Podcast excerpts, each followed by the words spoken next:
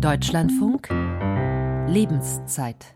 Fangen wir an mit einem richtig feurigen Ho, Ho, Ha, Ha, Ha und gehen dabei durch den Raum. Ganz wichtig, immer wieder Blickkontakt zueinander. Gut, fangen wir mal mit einer frischen Runde Ho, Ho, Ha, Ha, Ha. Lachen verbindet Menschen, Lachen ist gesund, trainiert an die 80 Muskeln gleichzeitig, besonders das Zwerchfell. Lachen stärkt das Immunsystem und Lachen ist ansteckend. Mit Lach-Yoga können wir uns vielleicht sogar gezielt in heitere Stimmung versetzen. Aber halt, haben wir überhaupt was zu lachen? Von Mark Twain stammt die Aussage, deutscher Humor sei nichts, worüber man lachen könne. Sind wir wirklich so humorlos? Oder bleibt uns einfach zu oft das Lachen im Halse stecken, etwa angesichts des Klimawandels, der Kriege und Erdbeben, die zurzeit so viele Menschenleben kosten? Nichtsdestotrotz oder gerade drum wird jetzt getanzt, gefeiert und gelacht, werden Büttenreden geschwungen in den Karnevals- und Faschingshochburgen, Politiker aufs Korn genommen, wurde dem närrischen Treiben vielleicht mehr denn je entgegengefiebert, weil zuletzt pandemiebedingt darauf verzichtet werden musste und im letzten Jahr durch den russischen Angriff auf die Ukraine der Rosenmontagsumzug etwa in eine Friedensdemo Demo umgewandelt wurde. Nun also wieder Karneval. Und der Kabarettist Wolfgang Neuss, der sagte einmal, Karneval ist ein Luftholen, ein der Zwangsjacke entschlüpfen des Einzelnen. Ja, und dann herrscht Narrenfreiheit. Worüber gelacht wird oder gelacht werden darf, das ist immer auch ein Spiegel des jeweiligen Zeitgeistes. Außerdem ist Humor regional und individuell unterschiedlich ausgeprägt. Eine Frage des Humors. Wird in Deutschland zu wenig gelacht? Fragen wir heute in der Lebenszeit, zu der sie Dörte Hinrichs ganz herzlich begrüßt. Wie wichtig ist Humor? Welche Funktion hat er? Kann Humor, kann Lachen uns durch Krisen helfen, die Gesundheit fördern und das Arbeitsklima positiv beeinflussen? Und wird in Deutschland tatsächlich zu wenig und anderswo mehr gelacht? Darüber diskutieren wir heute bis 11.30 Uhr und sind auch gespannt auf Ihre Humorerfahrungen. Rufen Sie uns kostenfrei an unter 00800 4464 4464 oder schreiben Sie eine Mail an lebenszeit.deutschlandfunk.de. Bei mir im Studio begrüße ich jetzt Pia Strömer. Sie ist Glückscoach und Klinikclownin. Schönen guten Morgen. Guten Morgen. Und außerdem Marius Jung, Kabarettist, Autor und Speaker. Guten Morgen. Guten Morgen. Alle unverkleidet sind wir hier heute, muss ich dazu sagen.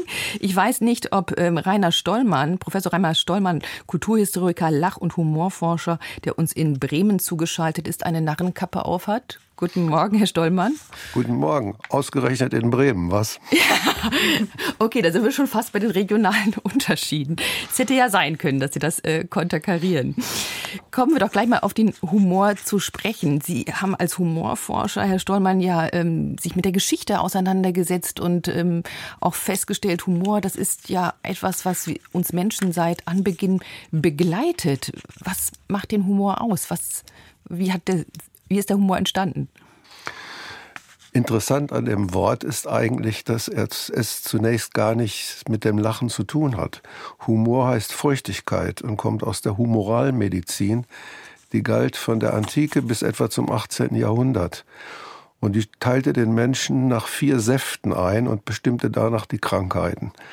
Dann kam die moderne Medizin, die betrachtete den Körper eher als Maschine und das, was nicht in dieser rationalen Maschine aufging, das war der Humor. Und der schloss sich dann dem Lachen an. Ursprünglich hatte er gar nichts damit zu tun. Wenn Sie von der Wortgeschichte einmal absehen, dann heißt Humor heute, und das kommt, glaube ich, aus dem englischen Sense of Humor, die Bereitschaft, das Komische in der Welt zu erkennen und darüber zu lachen. Ja, dann haben wir doch wieder die Verbindung zwischen Humor und Lachen und das Komische erkennen. Wie ist es bei Ihnen persönlich, Herr Steuermann? Erkennen Sie immer das Komische, wenn man sich beruflich quasi damit beschäftigt? Ich glaube, ich habe eine verhältnismäßig große Toleranz entwickelt gegenüber allen Versuchen, humorvoll zu sein. Auch Witze, die nicht funktionieren, erheitern mich. Manchmal ist ein äh, versemmelter Witz lustiger als einer, der erzählt wird. Okay, und stellen Sie fest, in Norddeutschland ähm, ist der Humor ein anderer als im südlichen Deutschland? Humor ist sehr regional geprägt. Sie merken das schon daran, dass die sehr, sehr viele Humoristen und Kabarettisten sich der Mundart bedienen. Also Helge Schneider, Tichtmeier, die Schwaben, die Bayern, Otto, die sprechen ja alle in der Mundart. Und das gibt ja schon eine Differenz zur Hochsprache. Und diese äh, Differenz kann schon komisch ausgenutzt werden. Wenn Sie hier bei Radio Bremen die Mundart Nachrichten hören, ist die Welt gleich nicht mehr so schlimm wie in der, Hoch in der Hochsprache. Das klingt spannend. Kann man auch irgendwie nachvollziehen? Ich frage mal hier in der Runde weiter. Herr Jung, Sie leben hier in Köln. Merken Sie auch, die Mundart ähm, macht das Leben leichter oder humorvoller? Ich glaube nicht, dass die Mundart es leichter oder humorvoller macht, sondern äh, in der Mundart ausgesprochenes wirkt direkt lockerer und wirkt, ähm, wie soll ich sagen, äh, gemütlicher, als wenn ich es in der Hochsprache, wenn man jetzt zum Beispiel in Hannover ist, wo die Hochsprache von allen gesprochen wird, äh, man merkt, es, es wirkt alles viel verbindlicher und viel ernsthafter. Und ich glaube, das ist der Punkt. Und ich gehe zum Beispiel hin, wenn ich merke, hm, eine Aussage auf einer Comedybühne funktioniert nicht ganz so. Sobald ich die in Kölsch nochmal mache, funktioniert sie. Das ist so. Frau Strömer, Sie nicken. Ähm, haben Sie auch Erfahrungen mhm. damit? Ja, also ich bin, ähm, habe selber jetzt zehn Jahre in Köln gewohnt und ähm, ich finde einfach so diese kölsche Redensart, ähm, dass die wirkt so locker und verbindend. Also da kommt man mit Menschen in Kontakt, äh, wie es vielleicht in anderen Städten vielleicht auch eher nicht der Fall ist, weil ähm, durch ähm, die Sprache dann vielleicht eher ernster ist oder ähm, ja vielleicht auch abweisender wirkt, auch wenn sie gar nicht so gemeint ist. Aber diese kölsche Redensart, die führt irgendwie dazu, finde ich, dass sich Menschen direkt verbinden. Mhm. Wir haben ja nun heute das Thema zu gucken, auch wie die Deutschen mit dem Humor umgehen. Und ihnen wird ja den Deutschen immer nachgesagt, sie seien so humorlos. Können Sie das bestätigen? Wer? Ähm, äh, Im Prinzip und statistisch kann man das bejahen. Also wenn Sie äh, sagen wir mal, 100 Afrikaner nehmen und die ein Leben lang äh, beobachten und deren Lachen zählen. Gleichzeitig 100 Westeuropäer, nicht nur Deutsche, können auch Franzosen und Engländer sein. Dann würden Sie am Ende herausbekommen, statistisch wäre meine Prophezeiung, dass die Afrikaner doppelt so viel lachen. Das gilt auch für die Chinesen und wahrscheinlich für die Lateinamerikaner. Der Grund dafür liegt nicht irgendwie in den Genen, sondern im gesellschaftlichen äh, Zustand. Alle nicht industrialisierten oder wenig industrialisierten Völker haben andere Lebensverhältnisse, nämlich nähere, familiärere als die Industrie Industrienationen. In den Industrienationen, wo einmal sozusagen die Rationalität, die Verinnerlichung der Arbeitsmoral durch die Menschen hindurchgegangen ist, da wird das Lachen gewissermaßen auf die letzte Seite der Zeitung verdrängt im Alltag. Das irritiert mich jetzt etwas, äh, was äh, China zum Beispiel angeht, ähm, wo ich schon öfter war und auch länger und mich gerade mit dem Humor in China auseinandergesetzt habe. Und öffentliches Lachen ist in China verpönt. Von daher ähm, zu sagen, die Chinesen würden mehr lachen, irritiert mich eher, weil die es zumindest nur äh, im Keller beziehungsweise hinter vorgehaltener Hand tun. Es kann sein, dass es einen starken Unterschied zwischen Stadt und Land gibt.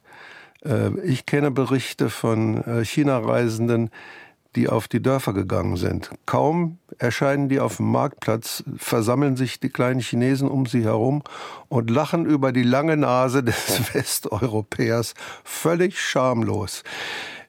Habe ich überhaupt nicht so erlebt. Also ich war genau, ich war in Closed Areas und ähm, äh, was jetzt die Zuschauer, äh, Zuschauer eben nicht, äh, die ähm, Zuhörer. ZuhörerInnen äh, nicht äh, sehen können. Ich habe äh, dunkle Haut und äh, hatte damals einen riesen Afro und innerhalb von zwei Minuten war auf dem Land war es wirklich so, dass 50, 60 Leute um mich herum waren.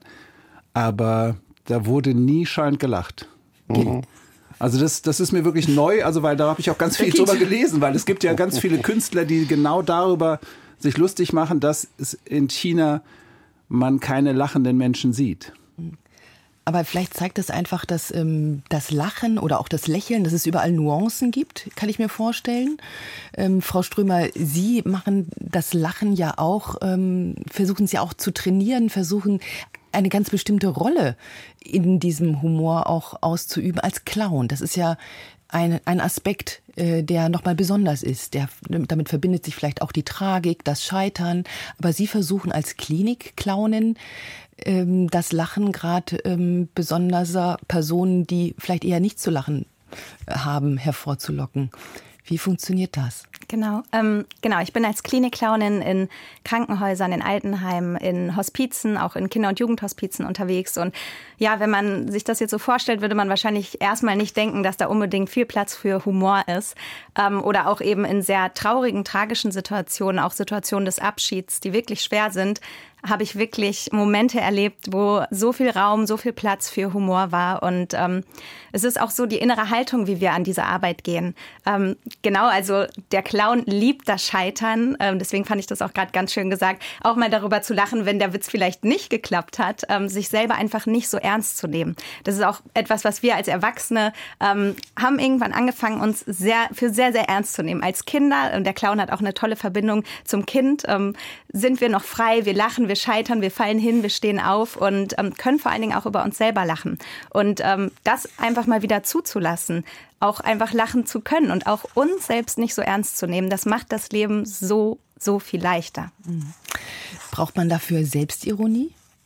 Ja, also definitiv, ähm, dass man genau, dass man eben auch über sich selber lachen kann. Zum Beispiel, wenn einem dann mal die Tasse runterfällt mit dem Kaffee, dann vielleicht nicht ähm, oder mal im Stau steht und es, viele Menschen neigen ja gerade im Stau dazu, sehr ungeduldig und ja sehr schlecht gelaunt zu werden, aber auch mal die Dinge vielleicht so anzunehmen, wie sie sind und die Komik in der Situation zu finden. Das ist das, was der Clown macht und das ist auch diese innere Haltung, die ich in meinen Glückstrainings und auch Humortrainings weitergebe. Ähm, einfach selber wieder zu dieser inneren Haltung von Leichtigkeit, äh, von Freude, von auch sich das Scheitern mal zu erlauben. Ähm, und Humor hat auch eine ganz verbindende ähm, Komponente, die auch ganz, ganz wichtig ist, auch in der Klinikclownerie. Die Klinikclownerie ist eine Kontaktclownerie und es geht ganz viel um die Begegnung. Und das schafft auch Humor. Mhm. Wie reagieren Ihre Klientel darauf, mhm. wenn sie kommen?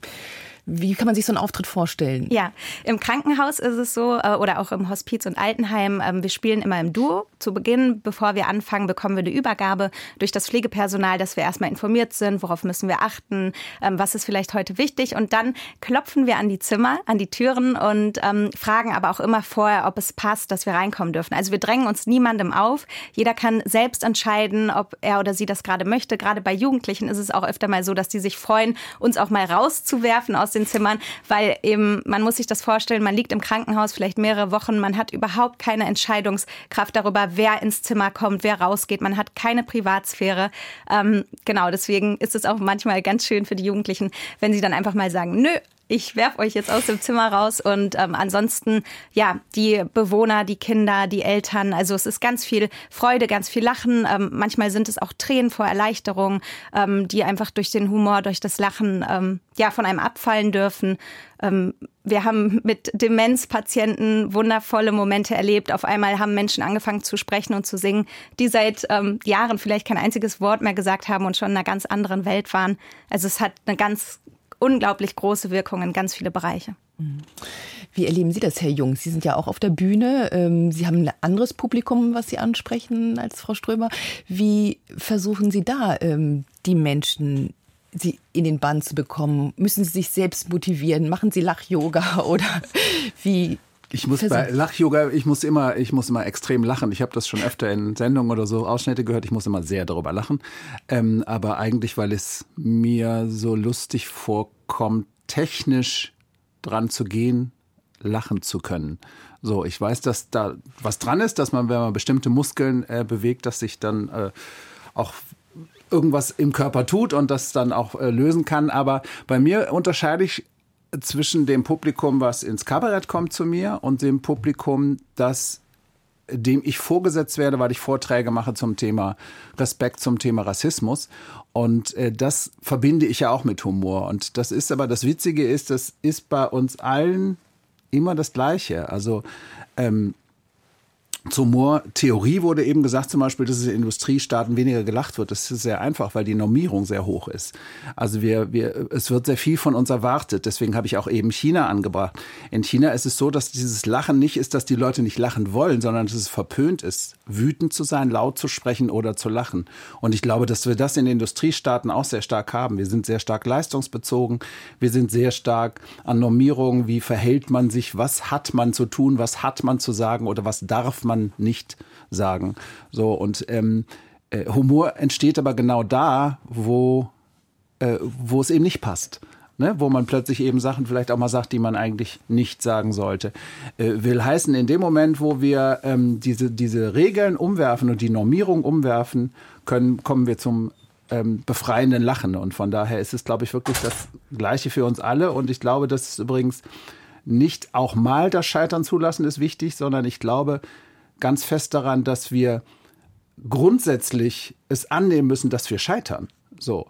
Und das Scheitern eben, und das, da sind wir wieder beim Industriestaat, äh, das Scheitern grundsätzlich nichts Schlimmes ist. Und aber ne, wenn wir äh, Schaffe, Schaffe Häusle bauen, ne, um äh, mal die Schwaben kurz draufzunehmen, mhm. ähm, da geht es darum, wir müssen etwas schaffen, nicht etwas nicht schaffen. Mhm. Vielleicht an dieser Stelle eine äh, Mail, die uns erreicht hat von André Levermann. Er schreibt, das Problem ist doch, dass Humor auch gewisse Grenzen des guten Geschmacks, der Moral und der politischen Korrektheit austesten und überschreiten darf und sogar muss. Früher war es der Narr, der alleine dem Herrscher mit dem Mittel des Humors die Wahrheit sagen konnte. Allerdings ist unsere Gesellschaft inzwischen dermaßen pathologisiert, dass es sich kaum noch jemand traut, eine abweichende Meinung zu äußern, geschweige denn sich über Verhaltensweisen oder Zustände humorvoll zu äußern ich finde das so lustig, weil äh, da sagt jemand etwas, dass etwas nicht gesagt werden darf, während er es gerade sagt. Und das ist das, was ich auf Podien sehr, sehr häufig erlebe. Und hier möchte ich mal ganz kurz was klarstellen. Wir dürfen immer noch über alles Witze machen. Punkt Nummer eins. Und Punkt Nummer zwei ist, der Narr hat damals über die oberen Witze gemacht. Das heißt, er hat immer nach oben getreten. Und was die Political Correctness meistens tut, ist das Treten nach unten zu verpönen. Und das ist ein Riesenunterschied. Deswegen glaube ich, ähm, das Sagbare ist nicht weniger geworden. Mhm, man kann Witze machen. Wie beobachten Sie das, Herr Stollmann? Hat sich das verändert, worüber wir Witze machen? Sind die Grenzen verschoben?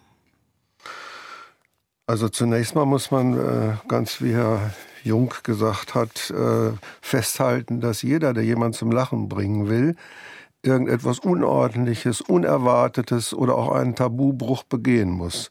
Und nun kennen wir ja alle diesen berühmten Satz von Tucholsky, die Satire darf alles. Und den würde ich gerne ergänzen mit dem Nebensatz, wenn jemand drüber lacht. Das heißt, Moral, alle Tabus und so sind sozusagen freigegeben. Political Correctness gibt's nicht. Es darf jeder Komiker Witze machen, wie er will, nur er muss die anderen zum Lachen bringen. Schafft das nicht, hat er versagt und dann hätte er es eigentlich nicht gedurft. Das ist das Risiko für die Komiker.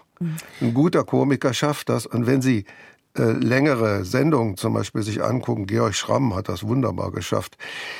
In den ersten zehn Minuten macht er Witze, um das Publikum warm zu kriegen. Nach einer halben Stunde hat er das Publikum so durchgeknetet, dass die über Sachen lachen, wo sie vor einer halben Stunde noch nicht drüber gelacht hätten. Das ist ein großer Komiker. Mhm. An dieser Stelle möchte ich Petra Schüler, Schüller begrüßen aus Winsen, die uns anruft. Schönen guten Morgen, Frau Schüler. Ja, schönen guten Morgen. Frau Schüler, wie halten Sie es mit dem Humor? Ja, ich äh, muss sagen, ich habe einen Mann gehabt, der sehr humorvoll war. Der kam aus dem Ruhrgebiet, der leider vor 13 Jahren verstorben ist. Und zwei Tage vor seinem Tod, da hatte ich schon die Leute eingeladen, die uns alle so helfen wollten. Da ist er dann aber nicht gleich gestorben und hat aber stattdessen noch Witze erzählt. Das, das, war, das war für uns alle sehr verrückt irgendwie. Und er konnte es auch gar nicht so richtig erzählen, weil er, weil er durch den Gehirntumor eben nicht mehr so, so alles genau zusammengekriegt hat. Aber ich wusste, welchen Witz er erzählen wollte und habe das dann für ihn getan. Und wir haben alle so gelacht. Das wollte ich nur mal erzählen, dass es auch sowas gibt. Also jemand, der eben, der hat den Humor immer in sich gehabt. War das, wie war das für Sie auch erlösend in dieser sehr kritischen, also war, schwierigen Situation? Ich war im Prinzip ähm, irritiert, weil ich habe gedacht, was denken jetzt die Leute, was machen wir jetzt, wenn ich das jetzt auch übernehme. Ich war unsicher, ob ich das jetzt machen kann, einfach für ihn reden. Aber er hat immer in der Schleife gesprochen, hat immer den Witz angefangen und dann musste ich einfach weitermachen und dann haben wir alle gelacht und er auch. Also er hat sich total köstlich amüsiert darüber. Ne? Mhm. Sowas. Ja, also ich äh, kann mich noch genau daran erinnern, aber ich kann mich nicht mehr erinnern, es ist 13 Jahre her, welchen Witz wir da erzählt haben. Das weiß ich heute nicht mehr. Aber es scheint ein sehr humorvoller Mensch gewesen ja, zu sein und, und hat ihn ja auch im, im Alltag, muss der Humor ja bei Ihnen auch eine große Rolle gespielt haben. Ja, und er hat mich auch in 30 Jahren öfters noch überrascht mit Sachen, wo ich dann lachen konnte, weil er hatte auch so, so, äh, so spontanen Humor. Er fand immer irgendwas Lustiges, hat äh, zum Beispiel Leuten immer lustige Namen gegeben, die auch für die Leute witzig waren. Die fanden das auch immer lustig, wenn er so Namen für die erfunden hatte, die so ganz lustig waren. Fällt mir jetzt gar nicht. Ach doch, ja, die eine hieß zum Beispiel Erdbeermarmelade. die hieß Tamara. Und so, ne? Und das war immer lustig. Die hat sich auch immer köstlich amüsiert. Und das macht das Leben etwas leichter, auch in schwierigen Situationen. Und wie man hört, erinnern Sie sich ja noch gerne daran, gerne, Frau Schüller. Gerne, und ja, ich danke Ihnen ganz herzlich, dass Sie das mitgeteilt haben. Frau Strömer, Sie nicken, das ist auch angesichts tragischer Momente das Lachen nicht völlig ausgeblendet werden muss. Genau, also das zeigt die Situation ja auch wieder ganz schön. Ähm, der Mensch ist Mensch und auch wenn er kurz vorm Tod steht, ähm, der hat alle, alles Recht dazu, ähm, Witze zu machen, lustig zu sein, egal was auch die anderen, der Gedanke gerade, was denken denn die anderen darüber, ähm, das vielleicht einfach mal auszuschalten, diesen Gedanken, was denken die anderen darüber. Ähm, Humor kann in den tragischsten Momenten, in den traurigsten Momenten sein. Ähm, ich habe Situationen im Krankenhaus erlebt, wo wir ein wirklich sterbendes Kind begleitet haben, wo wir die letzten Stunden mit der Familie zusammen verbracht haben. Die waren riesen Schlagerfan und dann gab es da eine riesen Helene Fischer Schlagerparty im Krankenhauszimmer und das Kind hat gelacht, die Eltern alle haben zusammen gelacht und dem Kind nochmal auch diesen Moment geschenkt. Also nur weil das Leben vielleicht zu Ende ist, ähm, müssen ja nicht die letzten Momente dann total traurig sein, sondern ähm, da darf auch ganz viel Humor sein und das verbindet, das, ähm, das hilft, ja, hm. ja das unterstützt. Ist Darf ich noch etwas sagen? Ja. Ich finde es sehr interessant, dass wir in der Sendung so schnell auf den Tod zu sprechen kommen, wo doch eigentlich unser Thema Humor ist. Das, das hängt äh, offensichtlich zusammen. Das, ja, wenn Sie äh, die Philosoph Philosophen befragen, also von Sokrates bis Adorno, dann kann man deren Haltung äh, zum Humor und zum Lachen in dem Satz zusammenfassen. Ich glaube, der ist so wörtlich von Adorno. Lachen ertönt dann, wenn eine Angst vergeht. Und darüber werden wir nach den Nachrichten weitersprechen. Ganz herzlichen Dank. Sie können uns weiterhin anrufen 00800 4464 4464 oder eine Mail schreiben lebenszeit.deutschlandfunk.de.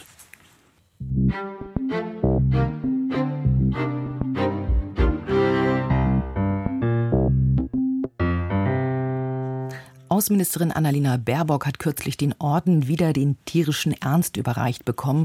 Und dazu sagte sie, der Titel des Ordens passt zur Weltlage.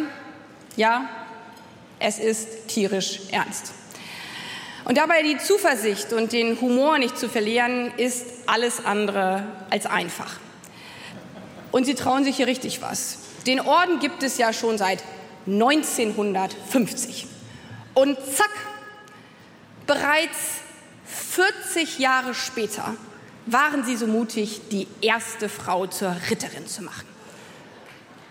Ja, Annalena Baerbock war das bei der Verleihung des Ordens wieder den tierischen Ernst. Natürlich bekam sie dafür einen Tusch und das berührt auch unser Thema heute, eine Frage des Humors. Wird in Deutschland zu wenig gelacht oder vielleicht nur an Karneval und bleibt uns vielleicht in diesen Zeiten angesichts der politischen Situation das Lachen im Halse stecken? Darüber wollen wir weiterhin diskutieren. Mit dabei Pia Strömer, Glückscoach und Klinikclownin, Marius Jung, Kabarettist, Autor und Speaker und der Kulturhistoriker Lach- und Humorforscher Forscher Professor Rainer Stollmann. Und nach wie vor ist Ihre Meinung gefragt. Wir haben schon einiges gehört.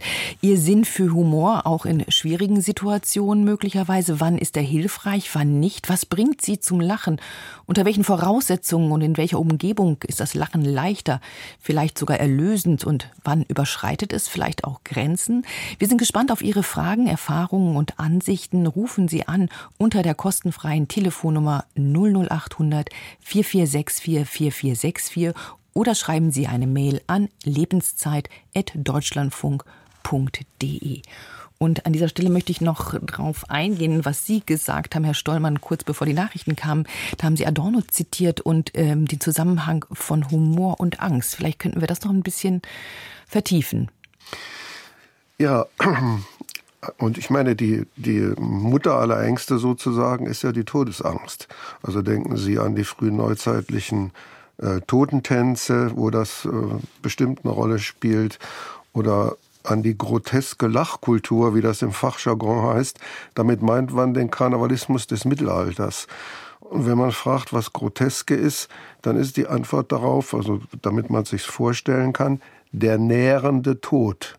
Und tatsächlich hat es im Mittelalter viele solcher Bilder gegeben. Entweder sehr alte Frauen, die dann lange Brüste äh, äh, bis auf den Boden hängen haben und unten kleine Kinder säugen. Und das sind für uns heute äh, etwas unverständliche, deswegen sagen wir dazu grotesk, unverständliche Bilder, aber die bearbeiten alle die Angst vorm Tod. Übrigens gelten die Ägypter als die Briten Afrikas. Das heißt, die Ägypter gelten als die humorvollste Nation in Afrika. Und ich glaube, dass das auch etwas mit dem Totenkult zu tun hat.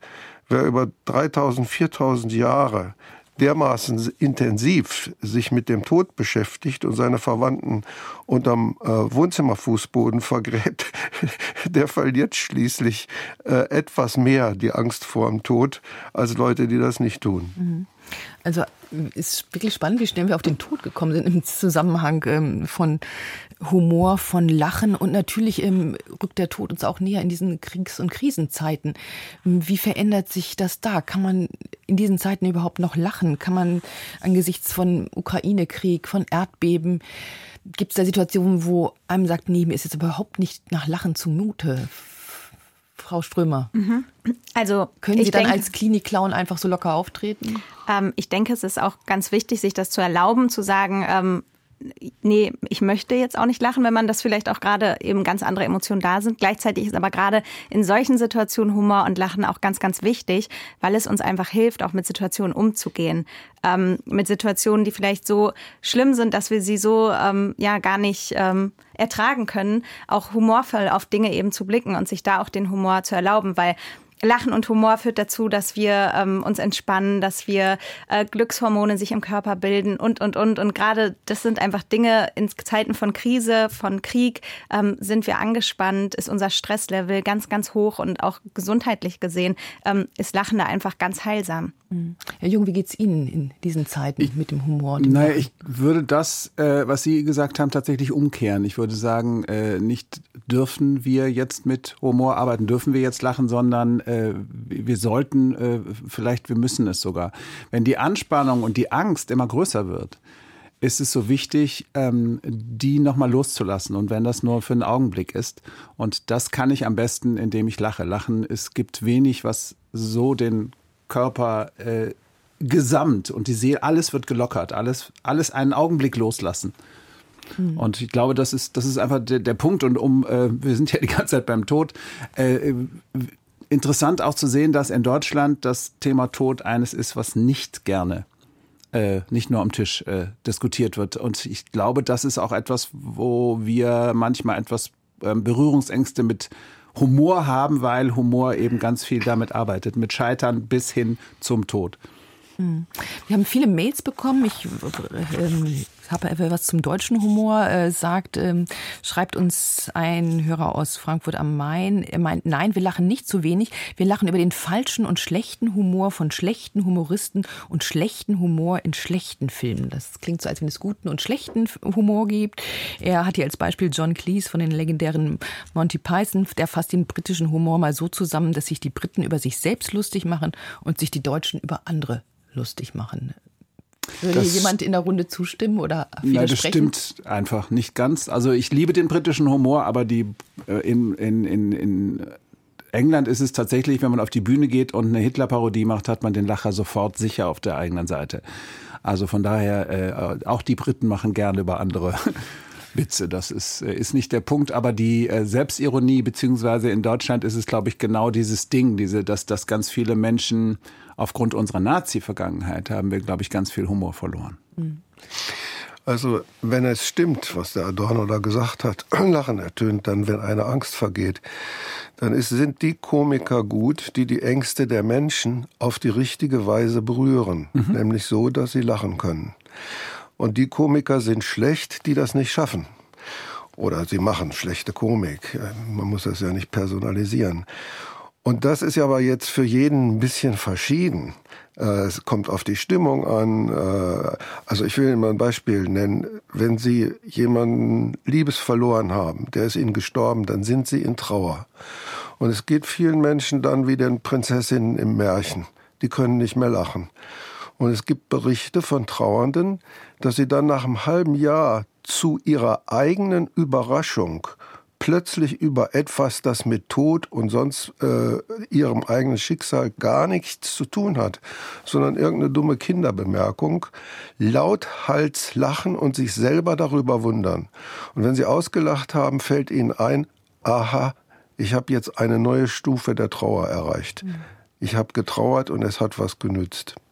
Das ähm, unterstützt ja auch so ein bisschen die Ventilfunktion, die man auf dem Lachen nachsagt, dass da etwas sich Luft macht, vielleicht jetzt beim Karneval auch, aber auch äh, in solchen extremen Situationen, dass etwas äh, rauskommt, vielleicht eine Angst ein Stück weit bewältigt wird.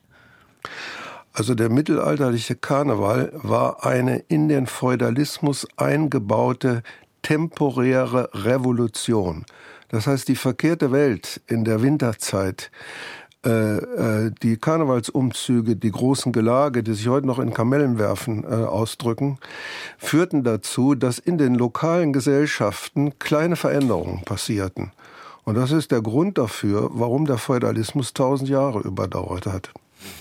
Ja, und jetzt ähm, werde ich mal gucken, was Frau Reuwers uns zu sagen hat, die uns aus der Nähe von Worms anruft. Schönen guten Morgen, Frau Reuwers.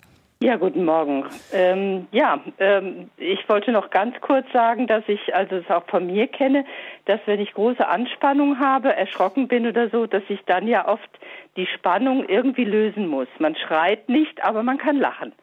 Und das hilft. Wann, Sicherlich. Ja, wann haben Sie Momente, wo das Lachen bei Ihnen rauskommt oder rausgekitzelt wird? Ja, das wäre wär wirklich so, wenn man wenn man irgendwo durch die, ich weiß, ich bin mal durch, ich habe in Köln gewohnt, ich bin durch die Straße gegangen. Ähm, es war eine sehr sehr finstere Gegend, Ehrenfeld damals noch vor 40 Jahren und ähm, es kam mir jemand entgegen, der sehr bedrohlich auf mich wirkte. Damals waren diese Hoodies noch nicht so modern, aber der trug einen und, ähm, und dann stellte sich das raus als jemand, den ich kenne und sehr, sehr, sehr freundlich äh, gesinnt war. Und da habe ich wirklich herzhaft gelacht, einfach weil ich diese Anspannung, diese, diese Sorge, tut er mir jetzt was oder wie ist es, ähm, ist von mir abgefallen und irgendwo hat es ein Ventil gesucht.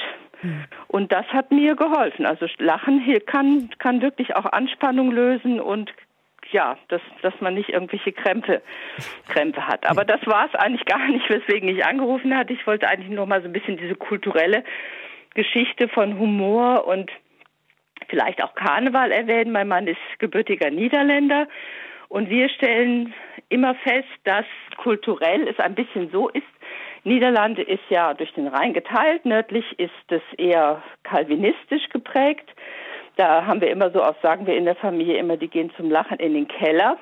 Was natürlich jetzt auch durch, durch Verschiebungen in der Gesellschaft nicht mehr so ganz richtig ist, aber man sollte ja sowieso nichts ähm, verallgemeinern.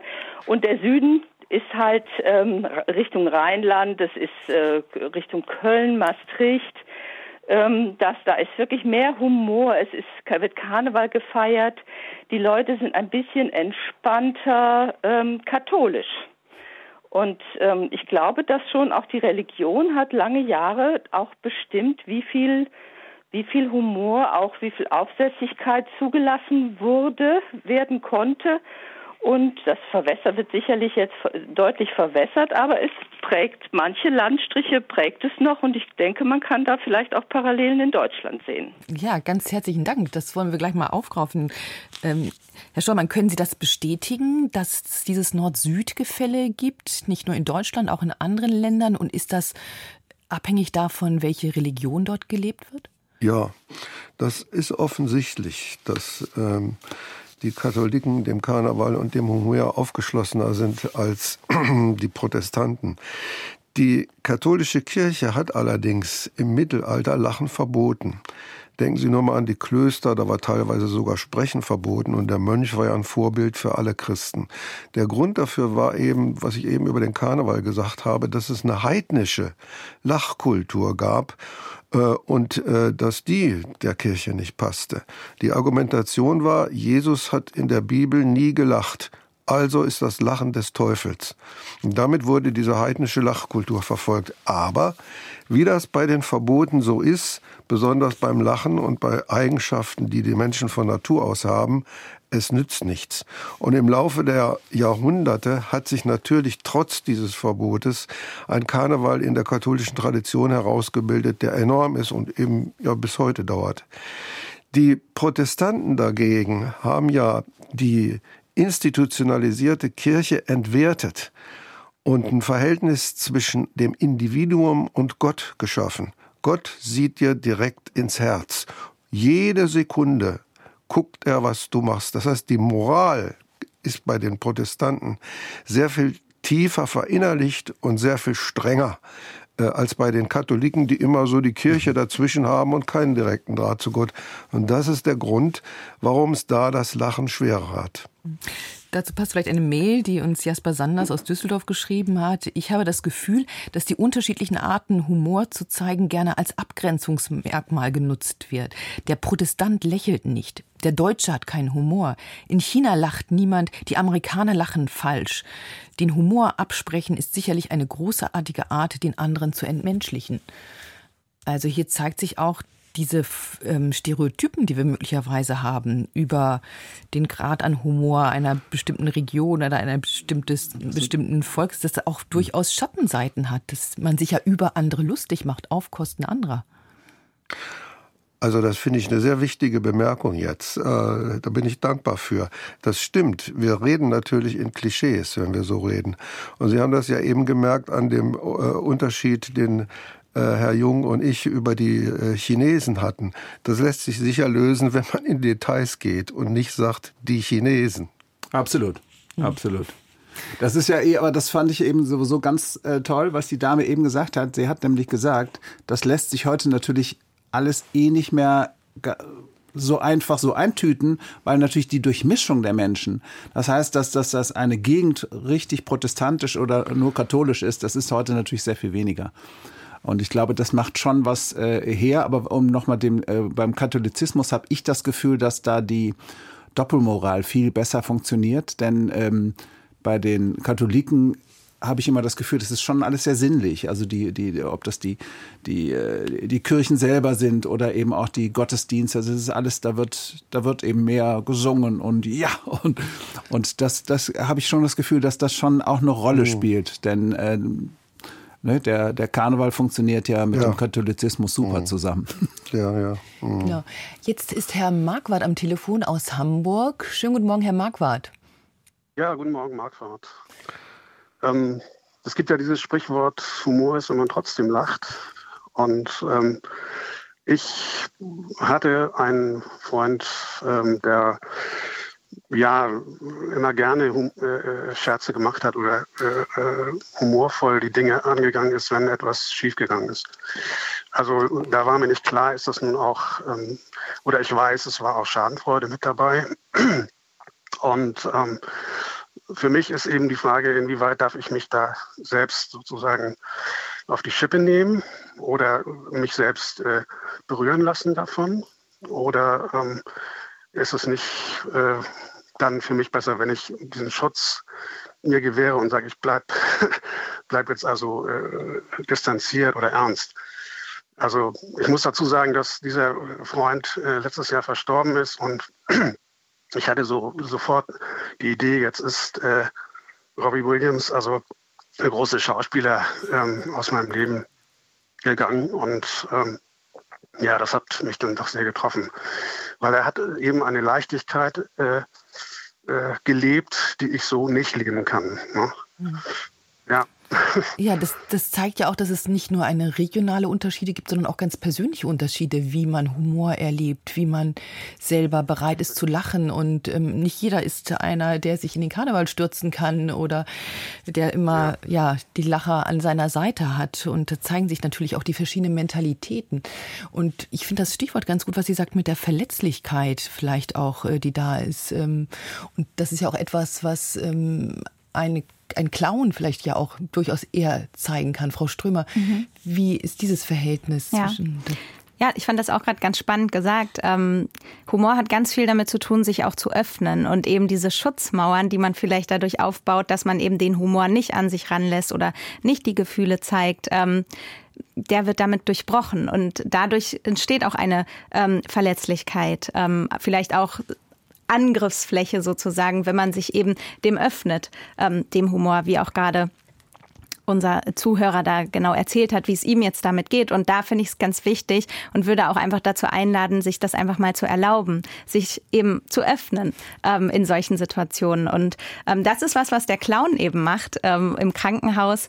Der, ähm, der kommt offen, ganz offen in das Zimmer rein und bewertet gar nicht. Also wir als Erwachsene ähm, gehen durch die Welt mit unseren Prägungen und ähm, ja, sehen alles durch eine Maske der Bewertung. Wir haben Erfahrungen gemacht, bestimmte Bewertungen mit Menschen, mit Kulturen ähm, und so sehen wir eben die Welt. Und der Clown, der geht da ganz ähm, frei von all dieser Bewertung dran und eben auch offen. Und das ist eben was, was wir im Krankenhaus auch machen. Und das ist auch ganz wichtig, damit Humor einfach entstehen kann. Und hier ist es aber eben auch wichtig, wirklich zu schauen, wie auch gerade gesagt wurde, Humor hat wirklich, ähm, ist für jeden verschieden. Humor hat ganz viele verschiedene Aspekte und für jeden ist Humor was anderes und es gibt für jeden auch andere Grenzen. Und da auch ähm, ja, empathisch, feinfühlig drauf zu schauen, ähm, wo verlaufen die Grenzen der jeweiligen anderen. Mhm. Herr Marquardt, ich habe so ein bisschen rausgehört bei Ihnen, glaube ich, auch schon, dass Sie Ihren Freund natürlich auch vermissen, der vielleicht ein anderes Humorverhältnis hatte oder anderes Naturell. Ja, der ist nun äh, äh, originellerweise auch von Hamburg nach Köln gezogen. Also das war eigentlich so seine Lieblingsstadt, obwohl er in, in Hamburg äh, gewohnt hat oder in Hamburg groß, äh, groß geworden ist.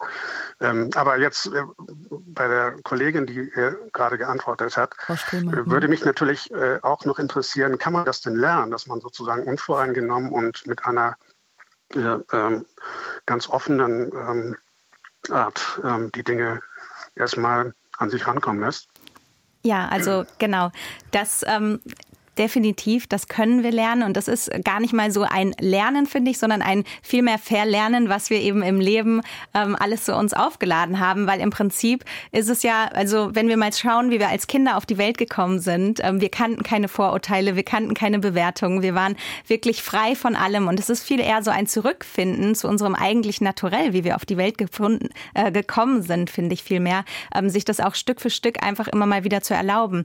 Ähm, und das kann man definitiv üben. Da kann man sich am Tag vielleicht einfach mal einen Moment nehmen, wo man vielleicht, wenn man ganz klein anfängt, einfach mal die Mundwinkel nach oben zieht. Also solche kleinen Dinge, die machen schon ganz, ganz viel mit uns, dass wir einfach mal schauen, wie kann ich den Humor Stück für Stück mehr in mein Leben lassen. Und wenn ich eben jemand war, der bisher sehr wenig damit Kontakt hatte, dann kann ich auch vielleicht einfach klein damit anfangen. Oder mal einer Person einfach zulächeln, ähm, der, die mir auf dem Weg draußen begegnet. Das ist das Schöne an der Klinikclownerie ähm, mit unserer roten Nase. Das ist immer, ich sage immer, wie so ein zauberhafter Türöffner in ganz viele verschiedene Welten. Also ich kann nicht da, dort als Klinikclownin über den Flur laufen, ohne dass mir wirklich jede Person, die mir entgegenkommt, ein Lächeln schenkt, was ganz, ganz toll ist. Und ähm, aber sowas vielleicht auch mal selber in das eigene Leben wieder zu integrieren. Wir gehen oft zum Einkaufen auf der Straße und sind wirklich mit unserem bloß nicht die anderen angucken und eher zu uns gerichtet. Wir können Stück für Stück lernen, uns einfach einfach wieder zu öffnen. Mhm. Stark. Also, also, wenn ich noch ein historisches äh, ja, äh, Faktum dazu liefern darf, es gab in der frühen Neuzeit bis ins 18. Jahrhundert sogenannte Narrenuniversitäten. Eine gab es in Gent, die hieß Mondschein-Universität. Da wurden die Hofnarren ausgebildet. also so viel zur Frage, ob man Humor lernen kann. Im Übrigen finde ich, was Herr Marquardt äh, berichtet hat, es ist doch schön, wenn man Menschen dafür liebt, dass sie Eigenschaften haben, die man selber nicht hat. Ja, ja, das ist gut. ja. Ganz herzlichen Dank, Herr Marquardt, für Ihre Inspiration, für diese Diskussion auch zum Humor und dass man ihn offensichtlich auch vielleicht erlernen kann. Viele schlüpfen ja jetzt in andere Rollen an Karneval, verkleiden sich. Also es gibt auch da vielleicht so Hilfsmittel. Also wenn ich nicht aussehe, wie ich immer aussehe, ähm, dann erkennt man mich nicht, dann bin ich jemand anders. Politiker gehen auf die Bühne, haben wir jetzt gerade wieder erlebt, ähm, die im Vampirkostüm oder anderen äh, sich ein anderes eine andere Seite von sich zeigen. Ist das etwas, was es hilft, in ein anderes Kostüm zu schlüpfen? Und wo sind da vielleicht auch die Grenzen? Wer mag darauf antworten? Naja gut, das Maskenspiel ist natürlich auch klassisch, also vom Theater, äh, das Theater begann mit dem Maskenspiel und das Maskenspiel soll ja entindividualisieren und ich kann dann hingehen und Dinge äh, oder, oder, oder Personen sein oder Eigenschaften haben, die ich behaupten kann, weil ich nicht ganz ich bin. Und ich glaube, das ist schon ein ganz wichtiger Punkt. Und hier sind wir nämlich an einem ganz wichtigen Punkt, der Punkt, dass ich eine Aufsicht habe. Das heißt, ich stecke nicht in mir drin und, und mit all meinen Problemen, sondern ich habe plötzlich eine Maske, die, die äh, macht mich zu was anderem und dieses andere kann ich mir anschauen von außen. Und erst wenn ich mir etwas von außen anschauen kann, kann ich überhaupt darüber lachen. Da sind wir an dem Punkt, wo wir eben schon ganz oft waren, wenn es um Schmerz geht. Wenn ich tief in dem Schmerz drinstecke, werde ich über die Witze diesem Thema gegenüber erstmal nicht lachen können. Aber in dem Moment, wo ich so einen Augenblick zurücktreten kann, kann ich die Aufsicht haben und in dem Moment kann ich anfangen, darüber zu lachen. Und ich glaube, das ist sowohl im Karneval als auch vor allen Dingen im Humor grundsätzlich so ein ganz, ganz, ganz wichtiger Punkt, weil äh, die Verletzlichkeit ist ja Stärke und Schwäche in dem Moment zugleich. Nicht? Die, die, die, die Schwäche, dass ich vielleicht plötzlich das Gefühl habe, ich komme nicht mehr ran, also ich kann, ich kann jetzt nicht lachen, ich kann jetzt nicht mich befreien und die Stärke erst in dem Moment, wo ich verletzlich bin, kann ich überhaupt lachen, kann ich überhaupt berührt werden, weil jemand, der nicht verletzlich ist, kann ja nicht berührt werden, weil er ja gar keine, dafür gar keinen äh, das ist ja diese, diese Sensitivität gibt es dann gar nicht. Mhm. Aber wie sieht das aus, wenn wir nochmal auf die Politiker zu sprechen kommen, die sich vielleicht in anderen Rollen zeigen? Haben die unterschiedliche Grenzen, wenn wir sie jetzt in ganz anderen Rollen sehen? Ähm, wie kann man das verstehen? Kann man sagen, okay, nee, den kann ich die jetzt gar nicht mehr ernst nehmen, wenn die jetzt plötzlich hier da auf die Bühne gehen und ähm, ja, sich naja. ganz anders darstellen, Herr Stollmann. Ja, aber für die Politiker ist das ja PR. Äh, da müssen wir uns ja nichts vormachen. Also wer den Orden wieder den tierischen Ernst kriegt, der äh, erreicht einen größeren Bekanntheitsgrad äh, als vorher. Ähm, mich äh, äh, äh, wie soll ich sagen, erschreckt oder wundert immer wieder, die Plakate von Politikern, die lächeln alle. Die Welt ist aber meist nicht zum Lächeln. Ich habe noch nie, fast noch nie, einen Politiker weinen sehen. Im Grunde wäre das mal nötig. Auch das können wir bestimmt noch thematisieren. Ganz herzlichen Dank. Nach den Nachrichten werden wir weiter über die Frage des Humors diskutieren. Wird in Deutschland zu wenig gelacht? Sie können uns weiter mailen lebenszeit.deutschlandfunk.de oder anrufen unter 00800 4464 4464. Deutschlandfunk Lebenszeit. Berühmter Witz von Paul Watzlawick, ein genialer Psychotherapeut geht ein Mann durch die Straße und klatscht immer zweimal in die Hände. Und fragt ihn jemand, was tun Sie da? Ich verjage die Elefanten. Aber hier gibt es doch keine Elefanten. Sehen Sie? Ja, das war Eckart von Hirschhausen. Wir haben gehört, Lachen kann Brücken bauen, Ängste reduzieren, die allgemeine Stimmung heben. Zurzeit wird gerade im Rheinland und auch weiter südlich wieder viel gelacht. Aber wie sieht es sonst aus im Rest des Jahres? Die Lebenszeit in der Karnevalszeit stellt die Humorfrage.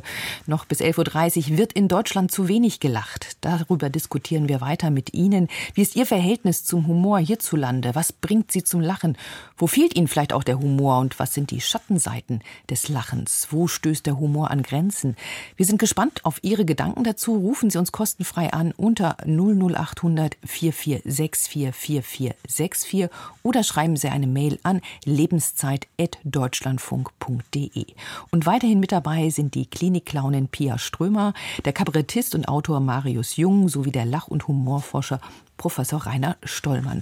Und ähm, wir haben sehr spannend, sehr viele Mails, die sich gerade auch mit dem Zusammenhang von äh, Trauer und Humor und Lachen ähm, auseinandersetzen, was irgendwie unsere ganze Sendung durchzieht, habe ich den Eindruck. Wir haben hier eine Hörerin, die schreibt, sie habe vor drei und vier Jahren ihre beiden Kinder plötzlich verloren. Sie waren fast erwachsen. Beide hatten sehr viel Humor, so wie ich auch. So albtraumhaft diese Situation auch ist, so sehr hilft mir mein eigener und ihr Humor nicht zugrunde zu gehen. Ich bin tief in mir immer traurig, jedoch kann ich aber noch scherzen, andere zum Lachen bringen und bin selbst noch offen für lustige Momente auf der Arbeit oder im Alltag. Das rettet mich und ich bin unendlich dankbar, über vieles lachen zu können. Ich habe das Leben noch nie so ernst genommen. Das hilft mir. Also das finde ich sehr berührend, also wie die trotz ja sehr schicksalshafter, heftiger Situationen dieses Lachen ein Rettungsanker sein kann offensichtlich. Und ähm, wir haben ja auch schon gehört, man kann es vielleicht ähm, auch ein bisschen kultivieren, ein bisschen lernen. Frau Strömer, Sie als Klinikclownin ähm, müssen das natürlich in Ihren Alltag, sind Sie auch mit Leben und Tod ähm, beschäftigt natürlich auch. Wie sehr berührt Sie das? Wie sehr lassen Sie das an sich heran, diese Schicksale? Können Sie immer Ihre Clownsmaske aufsetzen und oder sieht es darunter, darunter auch manchmal ganz anders aus? Ich finde das ähm, auch gerade wieder sehr spannend, was gesagt wurde. Ähm, einfach die Trauer, die darf ja auch da sein. Also das eine schließt das andere auch gar nicht aus. Also ich kann traurig sein, jetzt nochmal hier auf das Beispiel zurückzugehen und ähm, kann der Trauer auch den Raum geben, aber gleichzeitig mit dem Verlust der beiden Kinder, ähm, der Hörerin, die gerade gemeldet hat, ähm, kann auch so zum Beispiel ihre, ähm, ihre Söhne wieder ja, weiterleben lassen und da sich erinnern und auch auf diese humorvolle Art und Weise eine Verbindung zu schaffen zu etwas, was vielleicht gar nicht mehr so bei uns quasi vorhanden ist oder da ist. Und ähm, ja, also mir persönlich selbst, es ist natürlich, ähm, habe ich mit vielen tragischen Schicksalen zu tun. Ich spiele auch auf der Onkologiestation. Ich sehe teilweise ähm, begleite ich Kinder wirklich monatelang bis zum Abschied und natürlich bauen sich da auch Verbindungen auf und ähm, das geht mir persönlich auch sehr nah. Dafür haben wir aber unter anderem, ich spiele ja in einem Verein, in einem Klinik-Clown-Verein, den Kölner, ähm, dem Verein der Kölner Klinik-Clowns. Ähm, da haben wir ganz viel Austausch, ähm, Supervision, ähm, um gemeinsam eben auch über unsere Erfahrungen sprechen zu können, weil das ist auch ganz, ganz wichtig, dass ähm, ja man nicht alles in sich hineinfrisst, sag ich mal, sondern auch diesen Gefühlen Raum gibt, damit die auch weiterziehen können. Also nicht festhalten, sondern auch hier wieder loslassen können. Und gleichzeitig auch wieder das Thema ähm, der Rolle, die man eben übernimmt. Also ich komme ins Krankenhaus, dann setze ich mir meine rote Nase auf, ziehe mein Kostüm an und dann, ähm, dann bin ich Pimpi, die Klinikclownin und ähm, das schafft auch ein bisschen Distanz. Also ich lasse meine persönlichen Sorgen und Ängste und Themen, die mich gerade beschäftigen, quasi ab dem Moment, wo ich eben diese Maske aufsetze, ähm, quasi erstmal liegen und bin dann wirklich in dem Moment in dieser Situation und danach finde ich dann wieder zurück. Natürlich nimmt man auch viel mal mit nach Hause, aber das ist, würde ich sagen, bei allen Menschen, die eben in solchen ähm, ja, Institutionen arbeiten, ähm, sei es das Pflegepersonal, das Ärzteteam, ähm, das Reinigungspersonal, also gerade Menschen, die in solchen ähm, ja, Situationen arbeiten, müssen natürlich lernen, irgendwie damit umgehen zu können. Und das ist etwas, was man auch mit der Zeit ganz automatisch für sich lernt, da sich abgrenzen zu können. Also Thema Grenzen setzen ist ja auch ganz wichtig. Mhm. Vielleicht passt dazu Daniela Schäfer, die uns gerade aus Mainz anruft. Schönen guten Morgen, Frau Schäfer. Guten Morgen. Frau Schäfer, welche Rolle spielt der Humor in Ihrem Leben? Und ganz großer. Also ähm, ähm, ich habe äh, vor vier oder fünf Jahren, ich weiß es selber nicht ganz genau, mein Gehör einseitig verloren und habe seitdem also ständig einen Tinnitus. Und ich gehe da also ziemlich mit der Leichtigkeit um. Natürlich war das damals ein sehr großer Schock für mich. Aber letztendlich denke ich tatsächlich, die Tatsache, sich selbst nicht so ernst zu nehmen, spielt eine ganz, ganz große Rolle dabei. Denn äh, wenn ich selbst über mich lachen kann, dann nehme ich es äh, wesentlich leichter mit einer großen Leichtigkeit, als wenn ich mich tatsächlich zu ernst nehmen würde und nicht so gut damit umgehen kann. Mhm. Das heißt, äh, Sie können trotz dieser Einschränkungen, haben Sie den Humor nicht verloren. Was hilft Ihnen dabei? Ist das Ihre Persönlichkeit? Sind es andere Menschen? Lachen Sie gemeinsam mit anderen? Ähm, ich glaube, dass ich äh, grundsätzlich äh, eine große Lebensfreude habe und ich glaube tatsächlich auch, es liegt auch daran, dass ich ähm, mich nicht so leicht umhauen lasse. Verstehen Sie? Also deswegen ist Humor so sehr, sehr wichtig für mich. Ja, also es macht ja einen großen Unterschied zum Beispiel, ob ich mir jetzt eine Komödie am Fernseher angucke oder, oder ob ich mir ein Drama angucke. Denn es ist ja auch tatsächlich bewiesen, dass Lachen tatsächlich Endorphine freisetzt. Also es tut dem Körper unglaublich gut und Lachen ist auch sehr gut gegen Stress. Und deshalb denke ich, ist es so wichtig für mich. Ja, ganz herzlichen Dank. Ich wünsche Ihnen, dass Sie Ihren Humor bewahren. Und Sie haben ja auch das dann ganz wichtig angesprochen, ähm, ob Sie sich eine Komödie angucken oder was ganz anderes. Es gibt natürlich auch viele Humorsituationen, denen man sich aussetzen kann. Ich kann mir ein Bühnenprogramm anschauen von Comedians. Ich kann ähm, mir regionalen Humor ähm, von ganz verschiedenen Leuten äh, versuchen anzutun. Ich kann aber auch, was weiß ich, die Sehgewohnheiten verändern sich auch. Die Zeit verändert sich. Jetzt sieht man die ganzen Memes in den sozialen Medien, die gerade auch in der Pandemiezeit weltweit im Netz verbreitet wurden und viele Menschen zum Schmunzeln oder Lachen gebracht haben, was ja auch wieder was Verbindendes hat. Das heißt, der Humor ist auch ständig im Wandel und das Lachen. Also wie kann man das eigentlich sehen? Wie, wie hat sich der Humor auch verändert? Ich glaube, es ist ganz wichtig zu sehen, wo ist, wo ist der Humor gleich geblieben. Und das hat immer was mit nicht passend zu tun. Das hat immer auch übrigens was mit Melancholie zu tun. Ich sage bewusst nicht Traurigkeit, Melancholie. Und das heißt, äh, wir kommen immer wieder an diesen Punkt der Verletzlichkeit. Denn wenn ich Vertrauen schaffen will bei meinem Gegenüber, muss ich meine eigene Verletzlichkeit eingestehen. Und die äh, Dame eben hat den für mich den einer der wichtigsten Satz, äh, Sätze der Sendung gesagt. Er hat nämlich gesagt, ähm, in dem Moment, wo ich mich selber nicht mehr so ernst genommen habe, konnte ich besser damit umgehen. Und Humor fängt genau da an, dass man sich selber erstmal nicht so ernst nimmt. Wenn ich mich die ganze Zeit über andere lustig mache, bin ich nicht humorvoll. So, humorvoll bin ich, wenn ich mich über mich selber lustig mache oder wenn ich mein eigenes Scheitern offen zugeben kann und mit den anderen Leuten darüber lachen kann, dass ich gerade wieder die Tasse habe runterfallen lassen und der ganze Kaffee in der ganzen Küche ist. So. Ich will mal ähm, eine Bemerkung machen zum Wandel äh, des Humors und zu den Deutschen nachgesagte Humorlosigkeit. Also wenn man da jetzt ein bisschen ins Detail geht, dann kann man zum Beispiel das deutsche Fernsehen loben, was man ja nicht so oft tut. Nach 1945 haben die Deutschen die Möglichkeit gehabt, den ganzen Welthumor, also nicht gerade China, aber äh, allen westlichen Humor übers Fernsehen zu sehen. Die Engländer kennen Loriot nicht obwohl der Loriot doch oft als Engländer verkannt wird, weil er so höflich ist bei seinem Humor. Und da sehen Sie, was das Vorurteil, wir sind sowieso die Weltmeister des Humors, zu Wege bringt, nämlich, dass sie sich verschließen vor dem wirklichen Humor der Deutschen. Während die Deutschen sozusagen von 45 bis jetzt den Anschluss an die westliche Welt in Sachen Humor übers Fernsehen und übers Film gefunden haben. Es gibt allerdings auch andere Beispiele, wenn ich das noch anfügen darf. Ich habe mich einmal sehr gewundert, im Fernsehen eine, gab es eine Sendung über die Erhöhung der Diäten äh, in einem Bundesland. Und das war Pro und Contra. Die Leute konnten abstimmen, ob sie dafür oder dagegen waren. Dann wurde abgestimmt nach einer Weile und es kam heraus, 90 Prozent waren dafür, dass die Diäten erhöht wurden. Jetzt fing der Moderator an und lobte die politische Vernunft der Deutschen. Ja, wir sind ja auch gewachsen und jeder weiß, das ist eine Verantwortung und so weiter und so weiter. Zwei Minuten später kam aus dem Off die Stimme aus der Regie. Leider hat der Computer sich vertan. Das Ergebnis ist genau andersrum. So. Im Studio hat keiner gelacht. Da dachte ich, was sind das? Was, warum lachen die Deutschen da nicht? Und mir fiel dann ein, dass Loriot mal gesagt hat, die Deutschen lachen genauso gern wie alle anderen, aber sie trennen Ernst und Humor sehr viel schärfer. Und dies war eine ernste Sendung, da trat kein Komiker. Ich garantiere Ihnen, die Engländer hätten lautlos gelacht. Ja, äh, nur wo Humor draufsteht, darf auch Humor drin sein.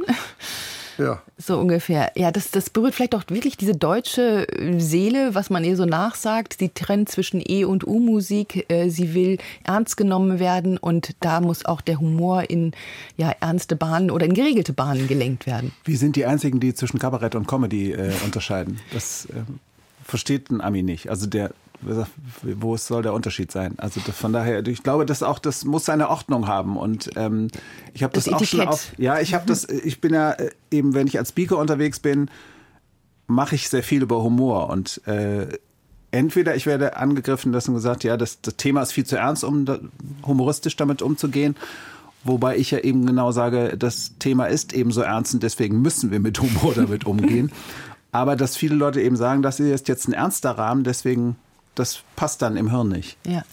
Ich möchte noch eine Anregung aufgreifen von ähm, einem Hörer aus Leipzig. Er schreibt, in DDR-Zeiten konnte der Humor gefährlich werden. Es gab viele Auftrittsverbote.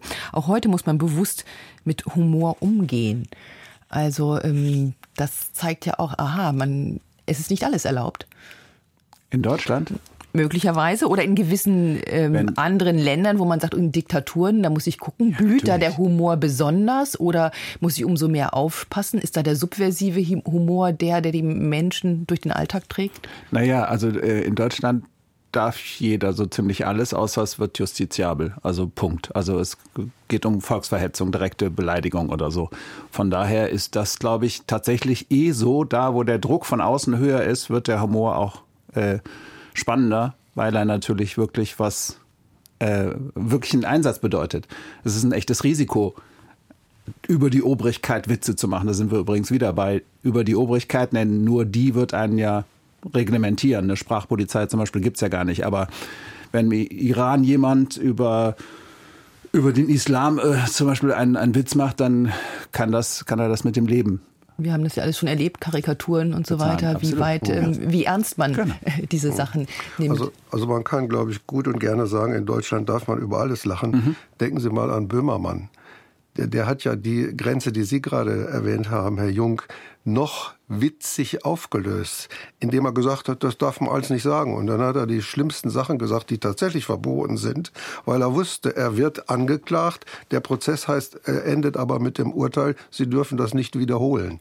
Aber mhm. einmal hat er es gesagt. Mhm. Und das ist schon eine sehr große Liberalität, über die wir uns freuen können und die wir schützen müssen. Das ist in Diktaturen deshalb anders, weil es da keine Öffentlichkeit gibt. Die Öffentlichkeit ist äh, besetzt von Herrschaft. Und dann flüchtet der Protest der Menschen in die Intimität, zum Beispiel in Flüsterwitze. In der DDR gab es auch politische Witze, die konnte man sich nur unter Vertrauten erzählen. Mhm. Das zeigt, dass es äh, durchaus Varianten gibt, Unterschiede, auch in den Zeitläufen, was passieren kann. Jetzt ist Frau Schäfer aus Baden-Württemberg am Telefon. Guten Tag, Frau Schäfer. Guten Tag. Ich lese gerade, Sie waren 20 Jahre in einem Schulsekretariat beschäftigt und ähm, haben ja mit jungen Menschen zu tun gehabt. Und vielleicht ja. auch, war das mit besonders viel Humor verbunden und viel Lachen? Mit sehr viel. Natürlich nicht immer, ganz klar. Aber ich habe festgestellt, dass mir der Umgang mit den Schülerinnen und Schülern von Anfang an viel Spaß gemacht hat. Und ähm, der Spaß und die Freude, die ich da bei meiner Arbeit hatte, die ist wohl bei den Schülern auch gut angekommen. Sie kamen also sehr gerne ins Sekretariat und ähm, ich habe natürlich auch bei Kleinigkeiten versucht, ein bisschen Erziehungsarbeit zu leisten, bei Höflichkeit und so weiter, aber eben nicht mit erhobenem Zeigefinger. Ich habe zum Beispiel gesagt, wenn du mir jetzt einen guten Morgen schenkst, wenn du reinkommst, dann ist mein ganzer Tag gerettet. Das war dann einfach der Hinweis, ich freue mich, wenn ihr grüßt. Ja? Oder wenn Kinder sich verletzt hatten und ähm, eigentlich darf ich das am Telefon gar nicht sagen, äh, mal eine Schramme am Finger hatten äh, und totunglücklich waren. Dann habe ich gesagt, weißt du was, du, ich nehme den Finger mit nach Hause und repariere den und morgen setzen wir den wieder dran. ja, also äh, so, ja. es waren so viele Kleinigkeiten. Ja. Ne? Ähm, mal die Hände aus der Hosentasche nehmen, wenn man, wenn man irgendwo äh, reinkommt. Es waren so ganz viele Sachen und die Schüler haben mich natürlich auch gefoppt. äh, ganz klar. Und äh, das haben sie mir dann auch angerichtet, dass ich über mich selbst lachen konnte. Ja. Und äh, bei meinem Abschied haben die, hat jede Klasse eine große Seite gemacht und es wurde als Zeitung, wie so eine Zeitung zusammengestellt. Und ich habe mich wirklich gefreut oder am meisten gefreut über diese Bemerkungen von fast jeder Klasse. Wir sind immer gerne zu Ihnen gekommen. Mit Ihnen konnten wir lachen. Ja, ein schönes Geschenk zum Abschied. Ja, also nur auch mal der Hinweis, auch bei Erziehung wäre manchmal Humor angebracht. Käme besser an als der erhobene Zeigefinger, ne? Ja, ja, ganz wertvoller Hinweis. Vielen Dank, Frau Schäfer, dass Sie uns das erzählt haben.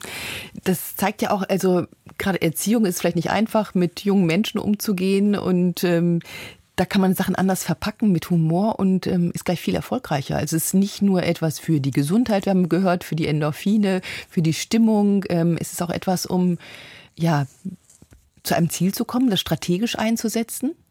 Also definitiv. Ähm, Humor schafft einfach Verbindung. Also Humor schafft eine Brücke zu bauen, sodass sich andere wieder öffnen. Das sieht man jetzt an dem Beispiel mit den Kindern. Ähm, das schafft Vertrauen. Und Vertrauen ist eine Basis, wo man ganz anders miteinander entweder arbeiten kann, auch im beruflichen Umfeld oder auch in der Kindererziehung, in der Kinderbetreuung. Ähm, wenn ich so den Raum für das Vertrauen öffne, dann kann ich auch ganz anders von dort auch wieder auftreten und aber trotzdem, trotz des humorvollen Auftretens, Grenzen setzen, ähm, erziehen, ähm, Regeln bringen und alles. Und ähm, das schafft einfach eine Verbindung. Und es ist vielleicht nicht so, wie vielleicht viele möglicherweise denken, dann werde ich nicht ernst genommen. Nee, das ist die Kunst, würde ich sagen. Also das ist gerade, ich selber habe noch keine Kinder, aber ich habe auch ganz viel mit Kindern gearbeitet, eben diese beiden Seiten eben zu haben. Also diese humorvolle Komponente, die eben das Vertrauen schafft und auch in die Verbindung geht, gleichzeitig aber die Balance zu finden, ähm, eben auch ja, Grenzen zu setzen und auch klar zu kommunizieren, wo Grenzen sind. Ja, Und auch das kann man natürlich auch wieder humorvoll machen. das haben wir auch gerade gehört. Wunderbar. Jetzt begrüße ich Ulrike Salz aus Baden-Württemberg am Telefon. Schönen guten Morgen. Ja, guten Morgen. Äh, Sie haben ja eben schon äh, das Thema Ernst nehmen äh, erwähnt. Tatsächlich benutze ich Humor, um ernst genommen zu werden. Also ich sitze im Rollstuhl tendenziell bewegungsunfähig, also ich kann noch meinen Kopf bewegen und Teile meines rechten Armes. Ähm, und wann immer ich dann mal wieder im Krankenhaus bin, äh, nehmen die Ärzte und Ärztinnen ein tendenziell nicht ernst, weil als Patient todkrank ist man ja eigentlich in so einer Schublade drin. Und mh, mm, dann, ja, also die wollen einen immer ähm, auf ganz bestimmte, ein ganz bestimmtes Menschenbild haben die dann. Nun, und da sind sie ja bei mir etwas schlecht gewickelt. Also, die fragen dann immer, ach, also von meiner meterdicken Akte haben sie natürlich in der Regel nur exakt meinen Namen gelesen. Und dann lesen sie, ah, guten Tag, Frau Seitz, ich sehe, Sie haben einen Doktortitel. Hm, sind Sie eine Kollegin? Weil die natürlich Angst haben, dass ich Medizinerin bin und so. Und dann sage ich immer, nein, ich bin Theologin, wir kommen nach Ihnen. und äh, dann müssen die erstmal furchtbar schlucken.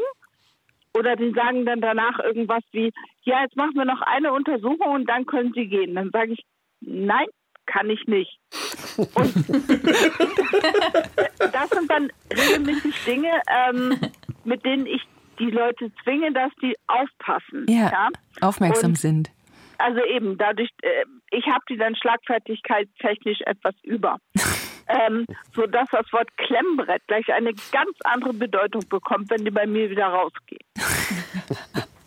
Wunderbar, also dass Sie Ihren Humor bewahren und wahrscheinlich auch so eine Art fast Humorschulung machen für das Pflegepersonal, dass man auch anders ja, rangehen können. Äh, kennt man Sie mittlerweile? Weiß man, aha, da kommt die humorvolle? äh, nee, höchstens fürchtet man mich. Nein, also ich habe ähm, eben auch bei Pflegern und Pflegerinnen hier zu Hause, ähm, da müssen die Leute dann eben auch lernen, dass Pflegebedürftige nicht alle gleich sind. Also ich hatte mal einen Pflegeazubi, der hat mir die Haare geföhnt und der hat geföhnt und geföhnt und die wurden nicht trocken. Und dann sagte ich, junger Mann, merken Sie sich, äh, Haare föhnen ist wie Sex. Wenn man vorher ordentlich rubbelt, ist man danach schneller fertig. und äh, dann müssen die eben auch ihr Menschenbild überdenken, ja. Aber er hat es gelernt. Danach ähm, musste er wieder sozusagen mit mir duschen und er kriegte meinen BH nicht auf. Und dann sagte ich, also junger Mann, das kann aber schneller gehen. Und dann meinte er, ja, aber wer macht dann einen BH mit den Händen auf? Also das heißt, ähm, ja, da klappt es dann, ja. Ja, da haben Sie wirklich. Halt bei mir so ein bisschen aufpassen. Ja, ja. Nein, ich finde fantastisch, wie Sie immer Situationen schaffen, um auch ähm, das Lachen in Ihren Alltag zu integrieren und andere. Äh, die habe ich selbst geschaffen, die kommen von die alleine. ja. ja, oder vielleicht stecken Sie einfach auch andere an mit dem Lachen und mit Ihrer Art des Humors in diesen Situationen. naja, wenn ich immer sage, ich bin erste Vorsitzende des Pfleger-Schikane-Vereins, dann ist es so, dass einige Pfleger ein bisschen schlucken. Ja, die Sie vielleicht dann doch zu ernst nehmen in dieser Situation. Ja, ja eben, eben. Ganz herzlichen Dank, Frau Salz, dass Sie uns ähm, das haben übermittelt, also wie wichtig der Humor bei Ihnen ist und dass Sie auch im Rollstuhl sitzend ernst genommen werden und auch immer wieder andere zum Lachen bringen und den Humor nicht verlieren. Ganz, ganz herzlichen Dank, möchte ich dazu sagen.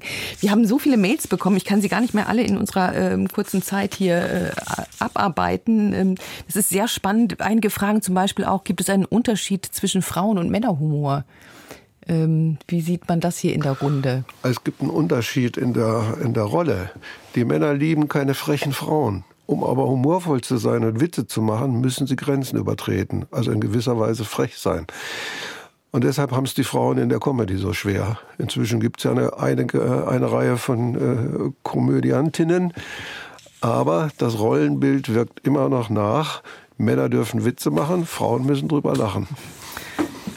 Ein Nicken auch hier in der Runde? Na, ich glaube, dass es inzwischen sehr viele starke Frauen gibt und dass dieses, äh, dieses äh, althergebrachte Männer-Frauen-Bild der 50er Jahre doch, dann doch endlich mal äh, langsam aufgebrochen wird. Mhm. Das zeigt, gewisse äh, Witze sind auch nicht mehr die, was weiß ich, sexistisch, rassistischen Herrenwitze, wie man so sagt, ähm, sind jetzt am Ende. Das ist jetzt ein Kapitel, was abgeschlossen ist? Naja, da gibt es immer noch Räume, wo die ordentlich zelebriert werden. Ähm, äh, aber ich glaube, dass die in der Öffentlichkeit immer weniger werden und dass es eben auch vor allen Dingen nicht mehr salonfähig ist, die einfach zu machen. Ja, aber Harald Schmidt hat zu seiner letzten Zeit Herrenwitze vorlesen lassen. Das konnte er machen, weil das Publikum ihm, ihn toleriert hat und weil er His Heines war, His Schmidtness äh, war. Und die Witze waren unter aller Sau. Er hätte das auch nicht lange machen können, aber sechs, sieben Sendungen hat er das gemacht und hat sein Publikum damit gereizt. Das zeigt, dass sich die Humorgrenzen auch immer wieder verschieben. Und ähm, was wir auch gehört haben, dass der äh, deutsche Humor ähm, gar nicht so immer im Keller ist, offensichtlich, sondern auch immer wieder hervortritt. Ja, wir haben versucht, jetzt dem Humor in diesen heutigen Zeiten genauer unter die Lupe zu nehmen, das Lachen und seine Wirkung. Vielen Dank allen, die sich an der Diskussion beteiligt haben, die sich jetzt auch vielleicht in den Karneval stürzen, auch nicht. Wie ist das hier in der Runde? Hier die zwei Kölner, stürzen Sie sich rein in den Karneval? Tatsächlich nein. Meine Frau und meine Tochter machen das. Ich, äh, ich hüte das zu Hause und äh, sitze lieber am Schreibtisch und schreibe am neuen Buch. Also doch nicht ansteckend immer der Karneval, das ist auch eine Stimmungsfrage, oder? Ja, so auch jedes Jahr anders bei mir. Also ja. ich lache das ganze Jahr über schon. Also. also keine Frage der Saison, auch nicht unbedingt immer eine Frage der Nationalität. Vielleicht können wir das darauf auf einen Punkt bringen. Hier noch ein Schlusszitat von einer Hörerin. Sie schreibt, Humor ist viel schwieriger, als Leute zum Weinen zu bringen. Es ist ein ganz hohes Gut, wenn man Leute zum Lachen bringen kann, wenn es nicht auf Kosten anderer geht. Ja, hier geht es gleich weiter mit der Sendung Umwelt und Verbraucher. Ich wünsche Ihnen, dass Sie nicht nur heute viel Grund zum Lachen haben und den Humor nicht verlieren. Am Mikrofon verabschiedet sich Dörte Hinrichs.